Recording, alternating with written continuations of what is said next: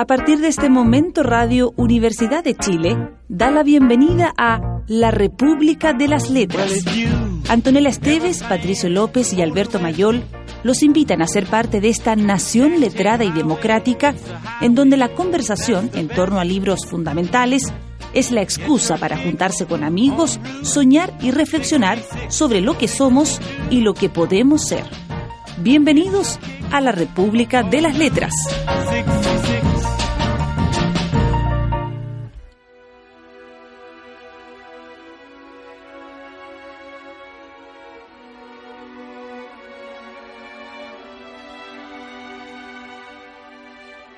No querer olvidar es una obviedad, un lugar común del que te previene todo el mundo y desde luego dificulta el duelo y lo hace más largo.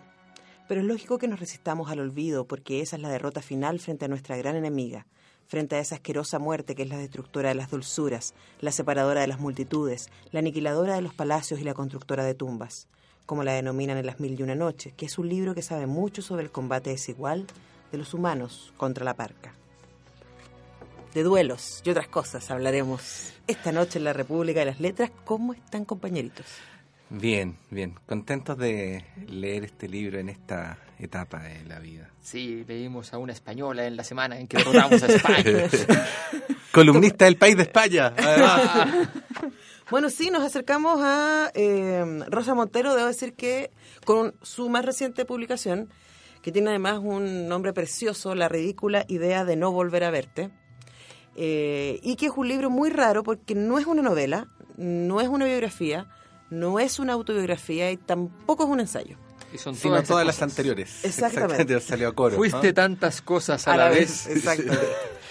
sí. Eh, y acá lo que hace Rosa Montero es a partir de eh, los diarios de Marie Curie, decide contar la vida de Marie Curie y hacer un, análisis sobre esta gran, tremenda mujer y científica y al mismo tiempo hablar de sí misma y hablar de sus duelos y de sus dolores y de su perspectiva de género y otras cosas en un texto que es eh, una belleza, debo decir. A mí me encantó el libro y tenía tanto miedo porque las últimas dos veces que leímos eh, prosa eh, de mujeres no nos fue muy bien. yo trato de meter mujeres a la República de las Letras. Más mujeres al poder. Más mujeres al poder y, esas y los dos últimos intentos no fueron muy, muy fructíferos. Claro, además estábamos eh, eh, caminando por la peligrosa cornisa de la, del sesgo de género, ¿no? Sí, tuve miedo, tuve miedo. Sí, pero, pero nos salvamos, nos salvamos. Eh, este es un libro que es súper arriesgado. es de esos típicos libros que probablemente la gente le recomendaría a la autora que no lo publicara, porque porque bueno, está hecho sobre la base del dolor y parece que las cenizas del dolor todavía no están apagadas, ¿no? Están sí lo suficientemente eh, eh, encajadas como para poder transformarse en un libro que no es un mero libro de eh, expresión a carne viva y en público de lo que representa la pérdida, sino que entre otras cosas, el libro se salva porque llega indirectamente al punto, ¿no? O sea, llega a través de la biografía de Marie Curie, que en este caso, si bien se sumerge en Marie Curie, opera alguna medida, en alguna medida como espejo de Rosa Montero. Pero al hacer ese vínculo, también nos da la oportunidad para hablar de este universo de las pérdidas, Alberto y Antonella, del que nadie es ajeno, ¿no? Eh, del que todos formamos parte. Y por lo tanto, termina transformándose en un libro muy empático que efectivamente tiene varias cosas desde el punto de vista de la, del, tipo de, de, libro que es, pero también desde el punto de vista de la, escritura. O sea, va combinando datos históricos eh, con reflexiones muy personales, con eh, eh, de repente la, la expresión de cuestiones íntimas también, y entonces se va articulando una suerte de mosaico, de libro que perfectamente pudo haber quedado mal pegoteado. Mm. Eh, pero lo logra. A mí me da la impresión de que lo logra y lo logra muy bien. La percepción que uno tiene al final del libro es que ha leído algo bello, ¿no? Y que de alguna manera se ha embellecido eh, nuestro tránsito por esta vida. Experiencia que en todo caso pudo haber sido muy riesgosa porque yo creo que el libro tiene abiertamente la pretensión de ser un poquito cursi, no le rehuye el punto mm. eh, y eso es ya triplemente riesgoso. Eh, y sin embargo no naufraga. Eh, es al menos lo que desde este lado de la mesa se opina. No sé qué se dirá al otro lado del otro. Al otro lado del mesón. A ver, em, a mí me pasó lo, lo siguiente. Eh, me, me, pasó que los casos que ella comenta, los casos que ella seleccionó, y el caso en particular de, la historia de, Marie Curie, eh, que, ya vamos a hablar de, ella seguramente, de su historia. Eh, y de lo mal que hace la radio. el, radio. Eh, yo creo que fue un, Hay un acierto muy significativo en los casos en la recopilación de casos, en los ejemplos incluso que están fuera de, de, Madame Curie, en la, pianista que, que empieza, que, que, después de haber sido músico durante 15 años de su vida, vuelve a hacerlo a los 70 años y en 10 años se transforma en un gran músico y que sea una cosa muy sorprendente. Entonces hay historias que son muy interesantes, muy maravillosas, muy potentes. Eh, yo creo que hay una selección de, historias, de cuentos, que, que, sé yo, que es muy, muy potente. Además hay una prosa que está, eh, yo diría, bien llevada, muy, muy bien regulada, una prosa que, tiene pretensiones emotivas, que tiene una serie de cosas, pero que en general eh, no adjetiva tanto como para saturar y qué sé yo, yo creo que está bien, bien manejado el punto del recurso. Eh, esta combinación hace que en algunos momentos el, libro funcione brillantemente incluso. Mm. Algunas páginas que cuatro o cinco páginas seguidas dentro de una sección, en otra parte unas dos páginas seguidas que, funcionan muy, muy poderosamente. ¿Qué es lo que a mí me pasó que creo que no está tan bien hecho? Creo que la, el juego, la, la, duplicidad, eh, en general bien llevada desde el punto de vista estético, en el sentido de que de, la estética, casi de la ética de la estética, digamos que el, este juego entre ella Rosa Montero y Madame Curie, no llega frecuentemente a transformarse en una cosa un poco impostada. No llega a ese punto, pero a veces llega. Creo que la historia de ella y la historia de la muerte de su marido, aunque acerca la historia de Madame Curie, por otro lado, creo que es una...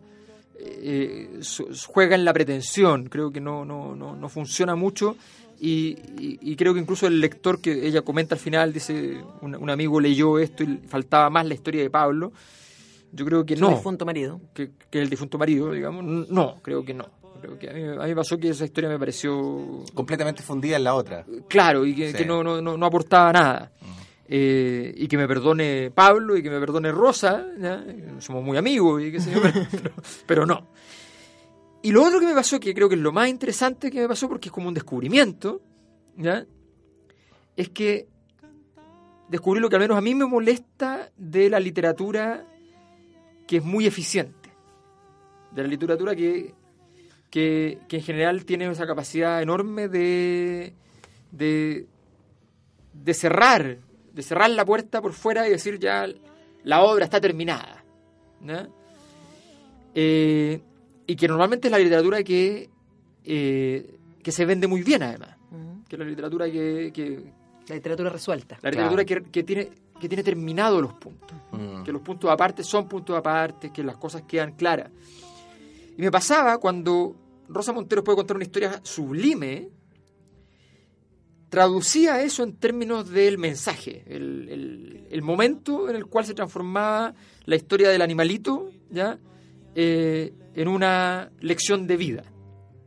O sea, tú dices que y ahí yo puedo estar de acuerdo, que había partes del libro en las que no era necesario el remate, ¿no? Exacto. Que, que, que, bastaba con que esa vibración quedara flotando en el aire. A mí no me gusta que siempre hagan el gol. Me mm. parece que, le quita ese... Poesía. El, el poder que va teniendo de acumulación, que, en el fondo esa cosa de que uno siente que, que esta cosa que está diciendo podría ser mucho más de lo que parece haber detrás. Y cuando haces el gol eso retrocede. Entonces, Le pones nombre. Le pones nombre. Y, y, lo cerca, lo limita. Y lo, lo limita y, por tanto se pierde todo lo demás. Yo creo que... Y efectivamente se pierde poesía, se pierde un segundo orden, un tercer orden, se pierde la connotación, se pierden muchas cosas. Entonces me parece que, que eso fue lo, lo, que me pasó, que sentí que aprendí una cosa, ¿sí? Que tiene que ver con... siento que aprendí que, que, era lo que no me gustaba de otros libros también. Sí, claro. claro. Yo estando de acuerdo con, con Alberto, pero, y, retomando algo que decías tú, a mí me, Yo, yo, yo. Tú, tú, tú, Patricio. sí. Eh, me miraste, pero nadie más lo supo. Nadie lo sabe. Era la idea. Era la lo arruinaste todo. por nombrarlo. Ahora nos van a retar. por mí todavía que, no había que nombrarlo. Claro. Eh, lo que yo creo que, que hace que, que, baje toda resistencia um, analítica en términos literarios es que siento que ella está tan desnuda eso me, me pasó con todo el libro. Sentí que ella estaba tan extremadamente expuesta que no había cálculo y que una escritora con la, mm. el camino que tiene ella, la cantidad de premios, reconocimientos, novelas, etcétera, mm. perfectamente podría manejar ese tipo de cosas. Eh, yo mm. leí antes solo eh, la historia del Rey Invisible, que es muy entretenido, em, y, creo que, que aquí ella no está calculando. Y a mí eso me parece muy irresistible porque, porque creo que, que, eso, por lo menos a mí me seduce mucho. Es mm. decir, de verdad yo leía algunas páginas y me daba mucho pudor decir, wow, qué difícil debe ser escribir esto eh, y qué difícil debe ser publicarlo. Ahora, la paradoja radica en que eso convencionalmente no está bien en un escritor. Es decir, eh, no, no, no está bien que desracionalice la operación de la escritura, que al fin y al cabo es una operación eh, que requiere una distancia. Eh, por eso yo decía... Y que el libro no tenga forma, porque tiene, tiene fotos, uno no sabe si es un diario, si es una mm. biografía, si... Es como una bitácora. Bueno, una bitácora de un vuelo que nunca existió. Bueno, aquí un, un dato muy importante, porque el libro me sonaba y encontré un, diario viejo. Eh, este libro fue elegido por el, por el diario El País el año pasado como el mejor libro en su categoría. ¿Y cuál era la categoría? La categoría era Memorias. Mira. De más, Claro. Lo cual viene a decir entonces que, si es que el país tiene razón, cuestión que podríamos, es muy discutible. podríamos abrir un simposio sobre el tema, eh, que al fin y al cabo no, o sea, esto es más o menos obvio después de leerlo, ¿no? Pero no es un libro sobre Marie Curie, eh, a pesar de que formalmente lo es. eh, pero lo que iba a decir era precisamente eso, que, que esa exposición es extremadamente arriesgada porque está en las antípodas de lo que habitualmente hace un literato. Eh, y más aún alguien que ya tenía un cierto recorrido y un cierto prestigio como Rosa Montero. Eh, sin embargo, en este caso puntual me da la impresión que a pesar de eso lo logra y lo logra bien. Eh, tiendo a entender, vamos a precisar después que los comentarios críticos que hacía Alberto eran matices dentro de un juicio general que era aprobatorio. Me da la impresión que, Y después podríamos entrar Pero también estoy en desacuerdo contigo. A ver. A ver. Porque yo creo que lo que más hacen los artistas en general es hablar de sí mismos, siempre. Cineastas, pintores, eh, dramaturgos, eh, actores menos. Eh, escritores, lo que, lo que pasa es que normalmente está disfrazado. Entonces tú hablas de, armas un personaje que eres tú, o que es tu alter ego, o etcétera. Entonces, o armas cinco personajes que son todos tú, versiones de ti. También. pero, aquí, pero aquí el esquema es lo suficientemente eh, eh transparente para que se por vea, eso, Por eso a mí me parece tan irresistible. La semana pasada hicimos a Bolaño, hicimos a Bolaño la semana pasada. Sí, pues y era siempre Bolaño. Estaba siempre Bolaño, ¿no? Pero, pero bueno, ahí la operación era más opaca, ¿no? Sí, pues. como aunque no era opaca, pero era opaca, se entiende. O sea, entiendo que finalmente la cosa tiene que ver con este riesgo que a veces es, este, este desequilibrio entre estar tan expuesto que dejas de ser preciso mm. y estás tan expuesto que la precisión no importa porque hay pura, pura carne expuesta, pura sangre. Claro, lo que pasa es que el, el libro en ese sentido opera, ella lo dice además, o sea, ella Recordemos que hay, hay fragmentos, que es muy típico de las obras que están haciendo algo que la convención rechaza. Hay fragmentos donde ella explica qué es la literatura para poder justificar en el fondo que el libro cumple el estándar de literatura. Mm. Hay secciones donde ella eh, explica eh, eh, que esto es una terapia también. No solo es un libro, sino que es también su propia terapia. una terapia que puede compartir con los demás. Mm. entonces, efectivamente el, libro transita, por, navega por distintas aguas al mismo tiempo.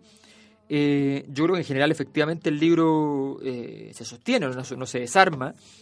Se sostiene, a mi juicio, en gran medida también porque la historia que ella elige es una historia impresionante. Tremenda. Eh, la historia de Marie Curie es una historia muy increíble y el diario que ella escribe, que viene adjunto al final, que es un gran aporte, es un diario efectivamente bellísimo, un diario corto, justo después de la muerte de, de Pierre eh, y, se articula, y efectivamente está muy bien articulado con el libro, o sea, es, una obra muy, muy interesante. Eh, pero, pero, insisto, o sea, yo creo que ella, el hecho de ponerse a navegar en aguas que son un poco extrañas, ¿ya? yo siempre eh, he creído que cuando uno toma un riesgo, eh, sobrevivir al riesgo no es suficiente.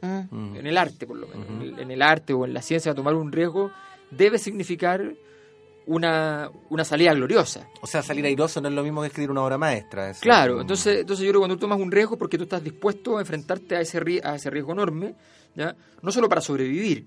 Entonces, a mí me llama la atención que ella haya, haya tomado este riesgo. Ahora yo creo que la, la obra podría haber sido una obra mayor, además, sin, sin o con ciertas cosas. Pero era una obra muy bien encaminada. Me parece muy sorprendente algunos momentos del tejido de la obra, del, del de la posibilidad de ponerse en la, en la carne de, de Madame Curie, en, el clima. Yo he leído varias cosas de la historia de Madame Curie que ella efectivamente cita y qué sé yo, o de las historias de la física del siglo XX y aparece en la historia de Madame Curie, y nunca me había pasado la posibilidad de haber percibido efectivamente la, la vida de ella. Verla a ella. Verla a ella. Había percibido siempre se destaca mucho todo lo que tuvo que trabajar para poder sacar las primeras muestras de, radio, qué sé yo, pero, pero no, no había llegado a, esta percepción tan, tan poderosa.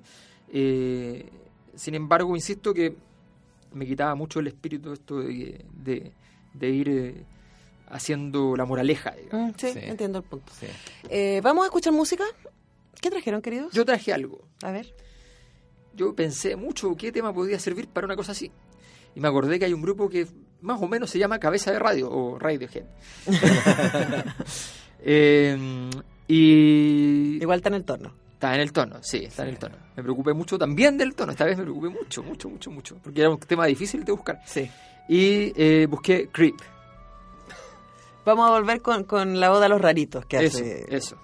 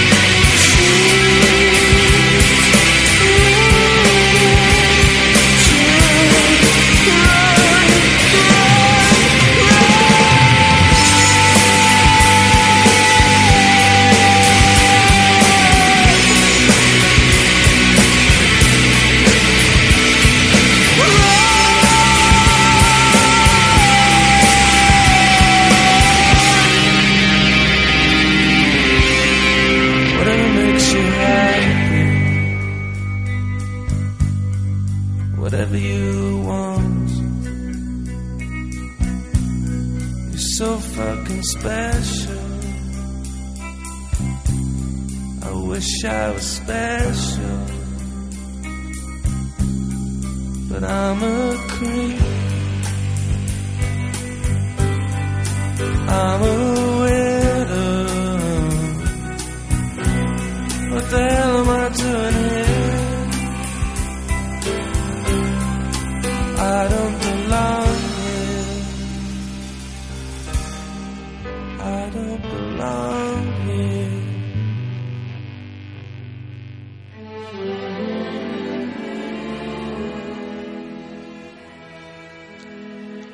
Pero permíteme que haga una digresión aquí para cantar las alabanzas de los raros, los diferentes, los monstruos, que suelen ser la gente que más me interesa.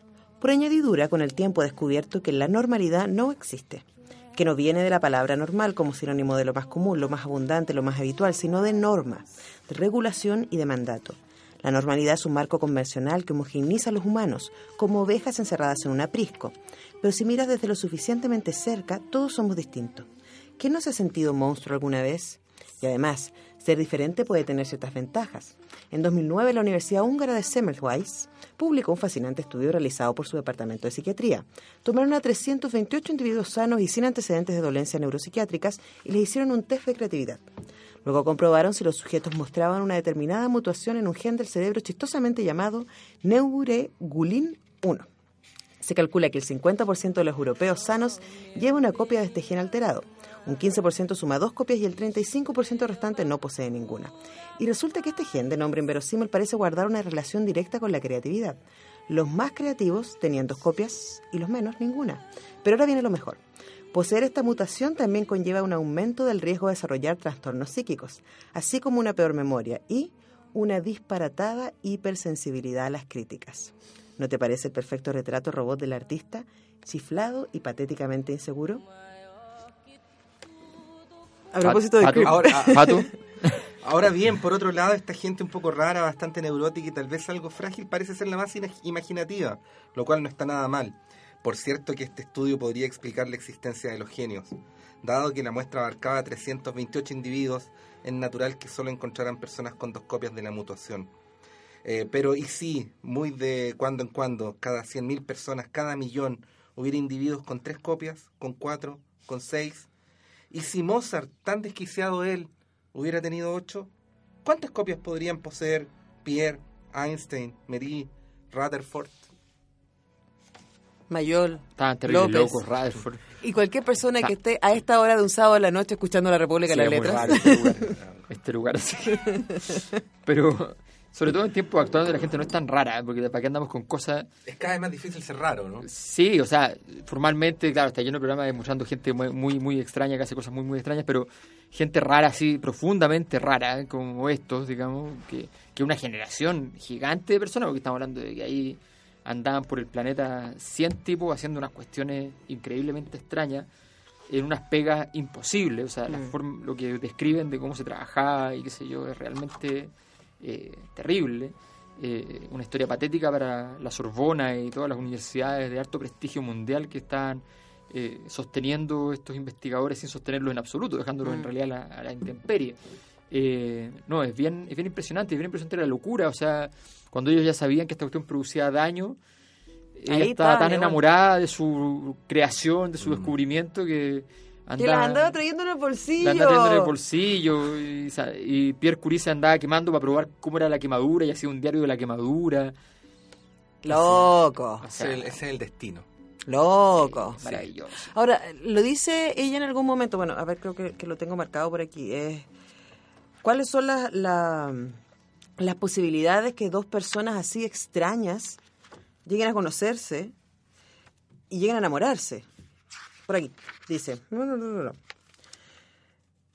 Pierre le dijo a Marie que se había permanecido soltero hasta los 36 años era porque no creía en la posibilidad de un matrimonio que respetara lo que para él era su prioridad absoluta, la entrega a la ciencia. Con ella, en cambio, había encontrado a su alma gemela. De hecho, al principio de su relación, en vez de mandarle un ramo de flores o bombones, Pierre le envió una copia de su último trabajo titulado Sobre la simetría de los fenómenos físicos, simetría de una zona eléctrica y de una zona magnética. Que habrás de convenir que no es un tema que todas las chicas encuentren fascinante. Pero Pierre pero a Marie sí le gustaba, aún más lo entendía, lo cual ya era toda luces portentoso.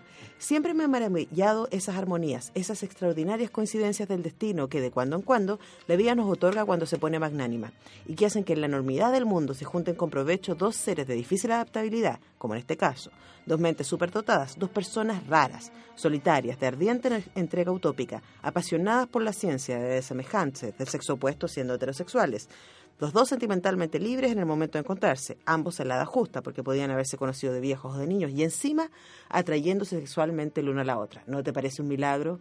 Pues además de los horrores que tanto nos llaman la atención, la vida también está llena de estos prodigios. Es raro. Sí. sí. Es que además Ahora, la probabilidad de que los dos estuvieran solo igual era alta, pero... pero, Eso no era tan raro, pero sí, pero sí que que esa gente que es rara se pueda encontrar es bien raro. O sea, y más, pero, en esa época. igual los raros no están repartidos aleatoriamente por el mundo.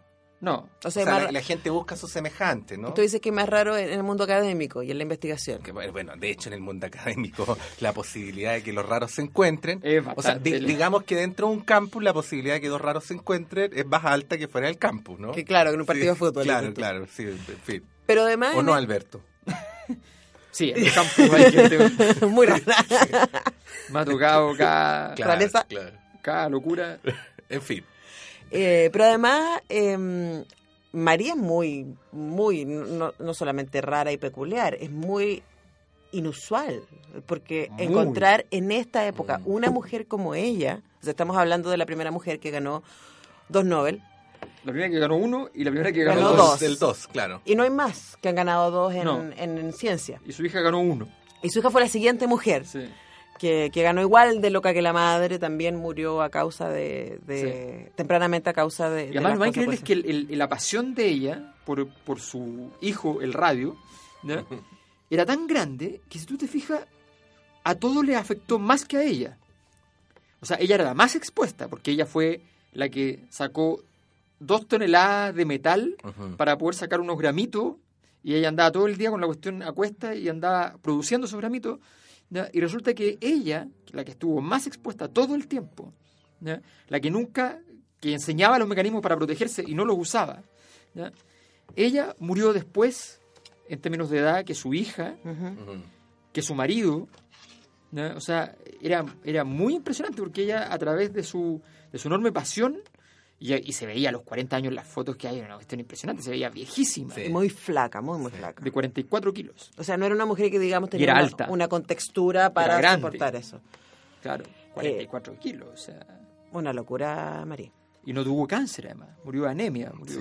Bueno, debe haber sido una leucemia, en realidad. ¿Qué tipo de cáncer, no? Probablemente tenía alguna mm. leucemia, una cosa así. Porque no... Nos, supimos en esa en ese momento, básicamente, que fue exactamente lo que le pasó. No, el diagnóstico se considera eh, conjetural, digamos, no se considera definitivo. Pero igual es, interesante lo que hace Rosa Montero, que además les cuento, estamos leyendo La ridícula idea de no volver a verte de Rosa Montero, eh, en donde revisa la, vida de Madame Curie y nos da muchas eh, señas respecto a su proceso y en ese mismo proceso de contarnos la vida de, Marie Curie va haciendo reflexiones como las que leímos en, en, este principio. Es muy, es muy entretenido el libro, a mí no sé si a ustedes les pasó, pero cuando partí leyéndolo como que me, me sacó de onda un poco cuando empieza a hablarle al, al, lector, así como, tú entenderás, y yo dije, a ver, ¿qué, qué, está haciendo? ¿Quién es tú? Y yo era yo, efectivamente. sí, bueno. Pero también, sí, pero a mí más me sacaba de onda los hashtags. Ah, eso es muy raro. Ah, sí. El hashtag no lo entendí. no entendí el recurso. Muy, muy 2013, ¿no? Eh, muy de este tiempo. pero, pero no entendí el recurso, o sea, no entendí cuál era el, sentido del... no, me imaginaba tomando el hashtag y poniéndolo en, en Twitter para decir algo, no me lo imaginaba. No, es raro. Ah, bueno, para que los, auditores lo entiendan, por ejemplo, cuando leí recién eh, la, el homenaje que le hace a los raros, ese raro está con hashtag y una y una R mayúscula. y, al final hay una colección de hashtags que es como el índice de hashtags. Hashtag por doquier. a lo mejor es eso, que hay ciertos temas que se repiten a lo largo del libro. ¿No había cachado de la colección de hashtags? Sí, está al final. Y, la verdad es que es bien, dice, por ejemplo, les voy a contar algunos de los, todos los de los pueblos, porque son pocos. Ah, Ambición, coincidencias, culpa de la mujer, culpa, culpabilidad, debilidad de los hombres, a quienes nos dieron muy duro en este libro. Felicidad, hacer lo que se debe, honrar al padre, honrar a la madre, honrar a los padres, intimidad, ligereza, lugar de la mujer, lugar, lugar del hombre, mutante, palabra, palabras, y raros. Ahí está. Ahora, ahora que veo el índice entiendo el Ya. recurso del hashtag. A ver, Que básicamente tiene que ver, creo yo, ya. eh, con instalar ciertas, o sea, hay ciertas ideas fuerzas del Sí, libro. sí, sí. Sí. sí. que, que se repiten y a los que vuelve y que de alguna manera son el motor que explica la vida de Madame Curie, como por ejemplo el honrar a los padres, el encontrar el lugar, etcétera, y que ella va utilizando como recurso para, para entrar una y otra vez sobre ciertos temas. Claro, lo otro Sí. que tiene es que son temas universales. O sea, Claro. son temas... O sea, el, son o sea, los temas pod- del patriarcado. Podrían ser, ser, para ser podrían más ser claro, eh, nuestros también, Claro, eventualmente. Sí, po. Claro. O sea, a mí me pasó mucho. Yo comentaba que probablemente si hubiera leído el libro en otro momento de mi existencia no me hubiera gustado tanto como me gustó ahora. Ah, el tema es que puestos en un libro como que no funcionan, ¿no? O sea, cuando uno lo va leyendo no sabe muy bien qué hacer con él. Y de hecho en la práctica, no sé lo que les pasa a ustedes, que uno finalmente no hace nada, ¿no? O sea, No, lo uno sigue nomás. leyéndolo como si estuviera escrito sin, eh, Sí, sin sí. el gatito, ¿no? Claro, pero, por ejemplo, ahora yo le comenté este libro a un par de personas eh, y ahora podría decir, mira, y volver a la idea de, por ejemplo, el hacer lo que se debe, que es algo que moviliza constantemente a Marí y a Rosa eh, en, a lo largo del libro. Y aquí uno puede ver las páginas en donde ella se refiere a eso y de alguna manera tener esa referencia. Er- Son referenciales los hashtags. Sí, sí. Ahora tengo una pregunta que tengo una pregunta que hacerle a Antonella. Después se la puedo hacer a Alberto. ¿Qué, qué te pareció la, la- Primero hay que hacerse a la mujer por el lugar de la mujer. Claro, hashtag en lugar de la mujer. No el, el- el tipo de relación hombre-mujer que ella describe? Pucha, hay una parte ¿Qué, qué- qué te, qué te pareció? que la comentaba con Ah, alguien. ah, ah. Espérate que lo estoy ¿A buscando. dónde va Patricio? Me pareció, pucha, me, Patricio conduciendo el programa del Cernam. me hizo, me hizo dolorosamente mucho sentido algunas cosas que ella dice. Ah, ah. Oh, búscalo, búscalo, búscalo. Pues tenemos todo el tiempo del mundo. Podemos por bien. Hemos detectado una herida. Mira, lo que te propongo es que déjame buscarlo porque Vamos al tema, no lo vamos tengo al marcado tema. y vamos al tema. Vamos, Pato. Eh, co- voy con mi tema. Vaya con su tema. Eh, voy a ir con Sarah McLachlan, a quien hace rato tenía ganas de poner en La República y esta canción es bella y triste y se llama I Will Remember You.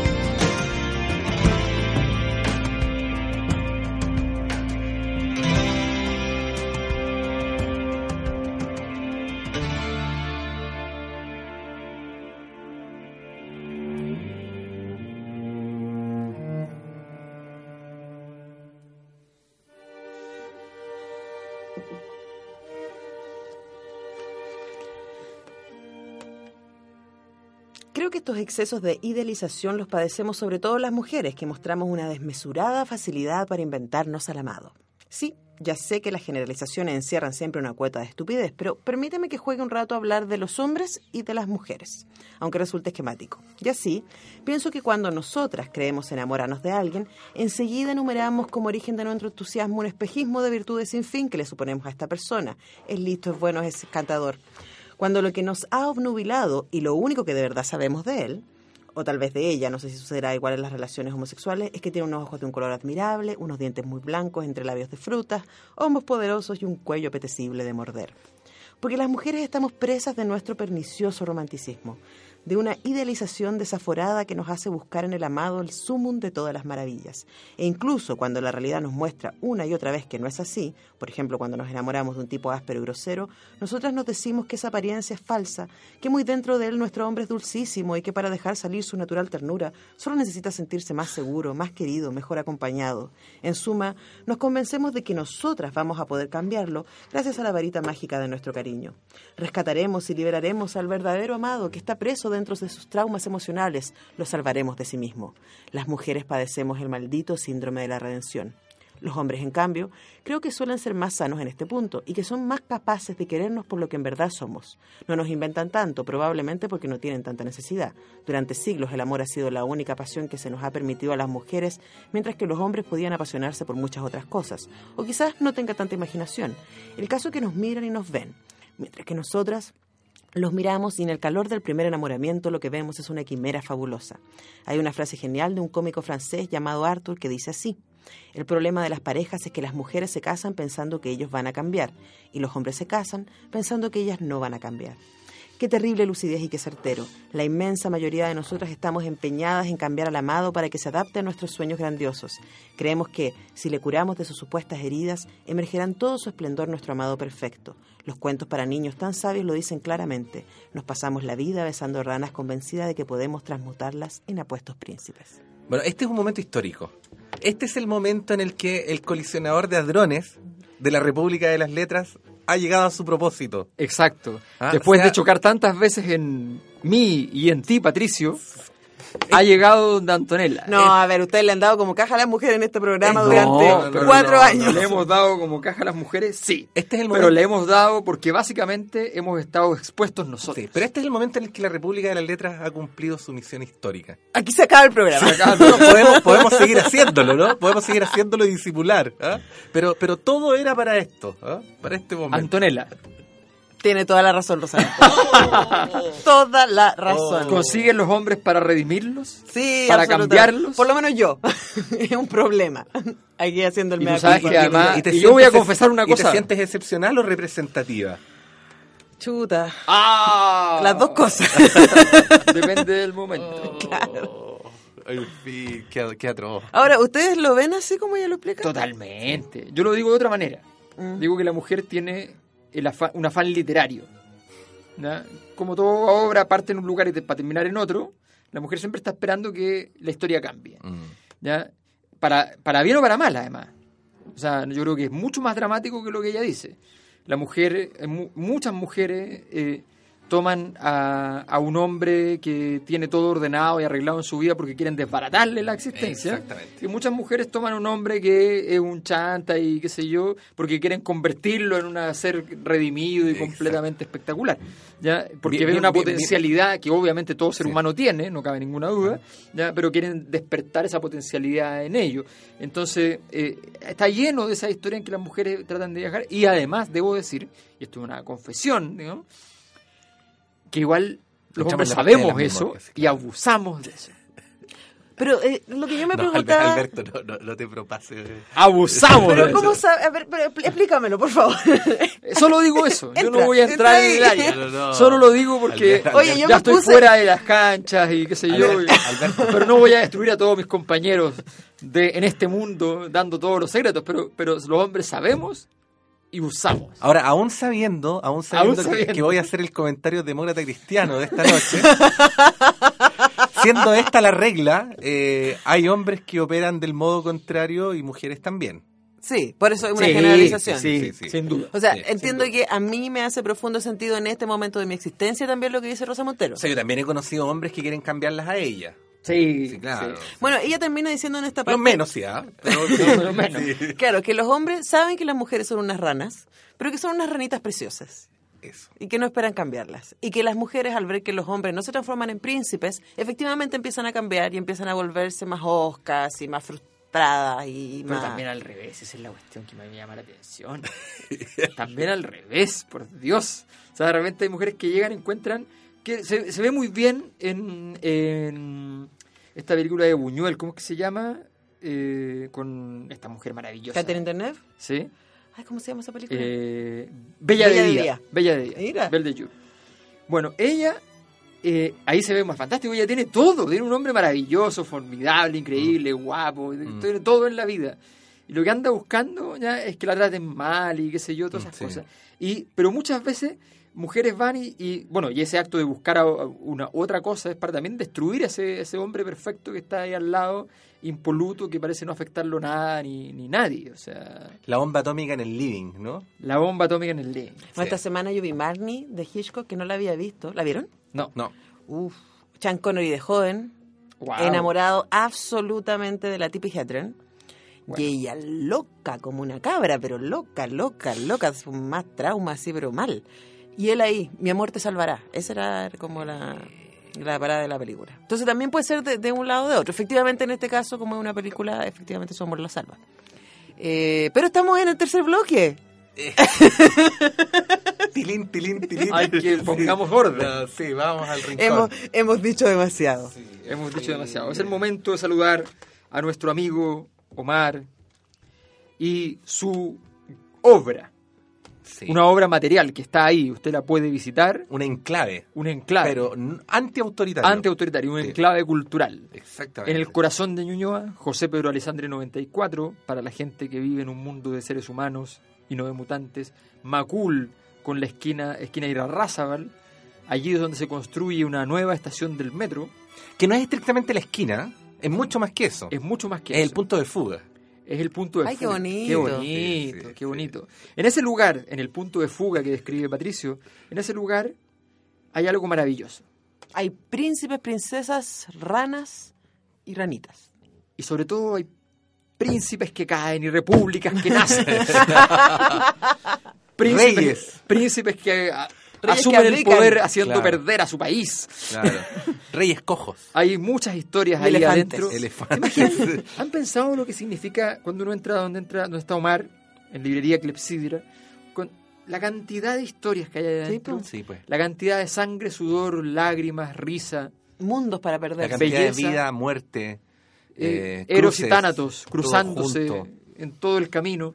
Es maravilloso. Bueno, en ese lugar, José Pedro Alessandro 94, en Macul, allí, en ese lugar usted ingresa y puede encontrar todos los libros. Todos los libros, la narrativa, la poesía, la historia, la sociología, la autoayuda, los- la poesía, los libros infantiles, los libros de texto para el colegio. Está todo ahí. Todo ahí. ¿Por qué? Porque Eclipsidra tiene fe En el en el, tiempo. Y además te quiero decir algo, ¿ah? Dilo. Existen, existen dos actitudes típicas con las cuales alguien entra a una librería. Que en Clepsidra se pueden ver, además. A ver, a ver, a ver. Eso Está es un ratito, ¿no? interesante. Tipologías. Hay quien llega prácticamente con el papelito anotado en la mano, ¿no? Sí. Eh, Ya, quiero- directo. Que llega a buscar el libro Quiero tanto esto. que le pidieron a mi hija para su prueba de segundo medio. En antropología se llama funcionalismo. Exactamente. Bueno, y entran y el libro está. Porque Claro, siempre está. está. ¿no? Siendo eso completamente cierto y por lo tanto si usted tiene algo con- concreto que ir a comprar, puede ir a Clepsidra y con toda seguridad lo va a encontrar. La actitud más eh, entrañable y probablemente especialmente fértil en Clepsidra es la de quien va pasando y se encuentra con eh, las vitrinas y entra a no ver nada en particular. Y ahí nos encontramos con gente que se queda mucho rato mirando, revisando. Republicanos, esos. y suelen encontrar joyas.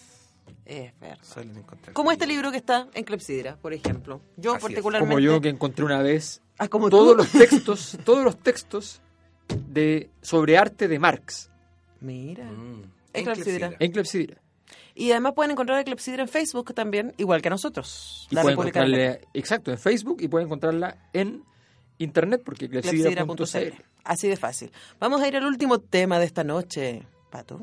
¿Qué nos traes, Vamos, vamos a ir con... Bueno, este, esta es una canción que le estuve pensando muchos días para llegar a este momento y programarla. Eh, es una... Es una canción de Caetano Veloso. Ajá. O sea, no es de Caetano. No, es que Caetano es un autor. Él, Entonces, todo lo que pasa por Caetano deja de ser de quien es era. verdad. Él fue Eso el es autor. cierto. Me retracto. Sí.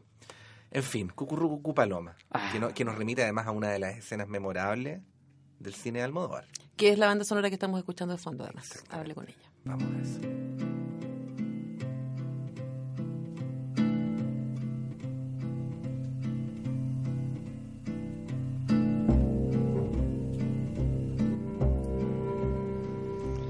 Dicen que por las noches no más se le iba en puro llorar. Dicen que no comía, no más se le iba en puro tomar. Juran que el mismo cielo se estremecía al oír su llanto. Cómo sufría por ella, que hasta en su muerte la fue llamando.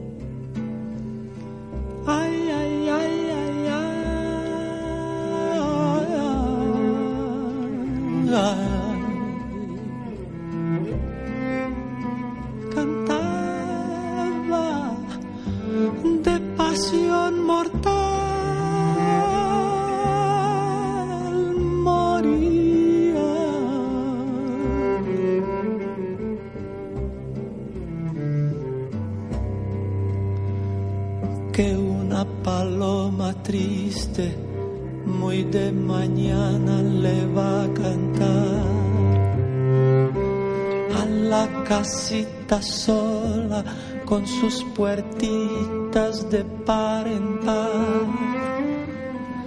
Juran que esa paloma no es otra cosa más que su alma,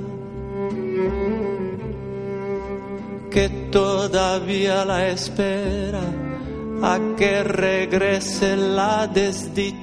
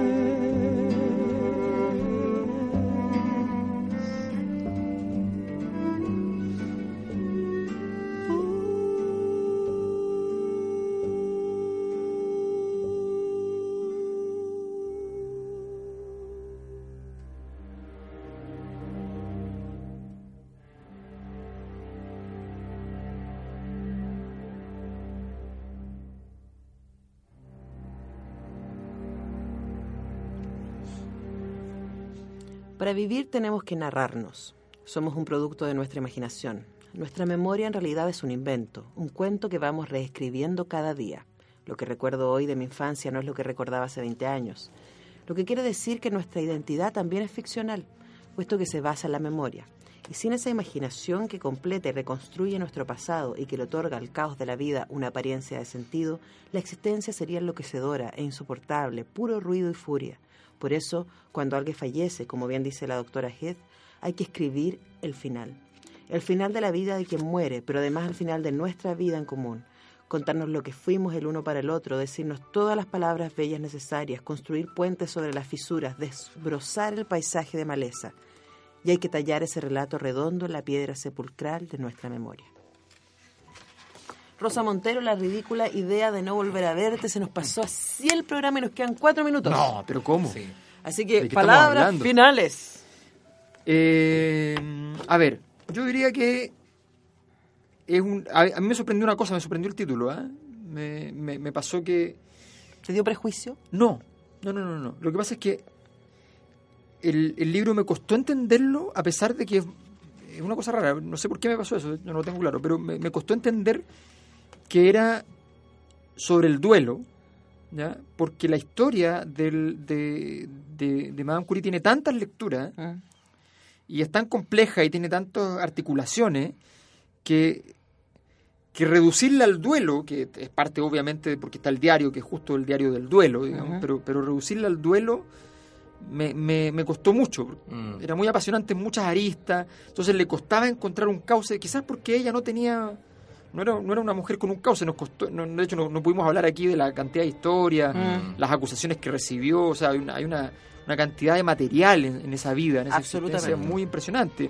Ella fue satanizada por los franceses en un momento determinado porque tenía un novio después de viuda y fue luego santificada porque porque era una heroína en la guerra ayudando y salvando vidas y qué sé yo o sea una cuestión bien no y no hablar de, lo que es ser mujer en ese contexto en esa época. Sí sí y ser un tipo de mujer específica dentro de un mundo académico donde ella cuando se recibió el Nobel que era fundamentalmente para ella no se lo querían dar a ella se lo querían dar solo a Pierre y después Pierre solamente es el único que hace el discurso aunque él reconoce que el premio es para ella, o sea... y el segundo Nobel no se lo querían entregar No se lo querían entregar porque estaba la polémica, por el amor. Rosa. Polémica rosa, no le querían entregar el Nobel por eso y ella se impuso y dijo, no, yo voy a hacer el discurso esta vez que se creen y qué sé yo. O sea... Ruda Marí. Eh, es, bien, es bien impresionante, pero por eso me costó eh, asociar el, el título con esta magnitud, con esta no se me ocurre una idea muy notable, que es radioactiva biografía. Mira, radioactiva biografía. El hombre radioactivo. Quizás el libro es valioso porque habla de la muerte, sí, pero, pero probablemente porque cuando se hace visible el juego entre la vida y la muerte aparecen las preguntas más importantes, las fundamentales. Y esto puede ser leído literalmente cuando estamos hablando de la muerte, muerte, pero también cuando uno pasa por la vida en momentos en los que siente que se abren o se cierran ciclos, ¿no? Eh, cuando no estás en esos momentos, por lo general, no te hacen las preguntas que efectivamente le dan sentido a tu vida. Eh, y eso aparece en el principio. De hecho, si me permiten, podría leer el principio del libro. A ver, te lo permitimos. Eh, como no he tenido hijos, lo más importante que me ha sucedido en la vida son mis muertos. Y con ello me refiero a la muerte de mis seres queridos. ¿Te parece lúgubre, quizás incluso morboso? Yo no lo veo así. Eh, antes al contrario, me resulta algo tan lógico, tan natural, tan cierto. Solo en los nacimientos y en la muerte se sale uno del tiempo. La Tierra detiene su rotación y las trivialidades en las que malgastamos las horas caen al suelo como polvo de purpurina. Cuando un niño nace o una persona muere, el presente se parte por la mitad y te deja atisbar por un instante la grieta de lo verdadero, monumental, ardiente e impasible. Nunca se siente uno tan auténtico como bordeando esas fronteras biológicas tienes una clara conciencia de estar viviendo algo muy grande. Bueno, este es que es el principio del libro, podría ser perfectamente la parte de las conclusiones, ¿no? Sí.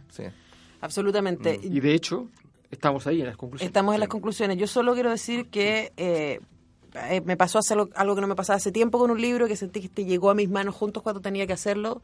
Se lo he recomendado a mucha gente, cosa que hace mucho tiempo no me pasaba con un libro eh, y lo amé en su imperfección.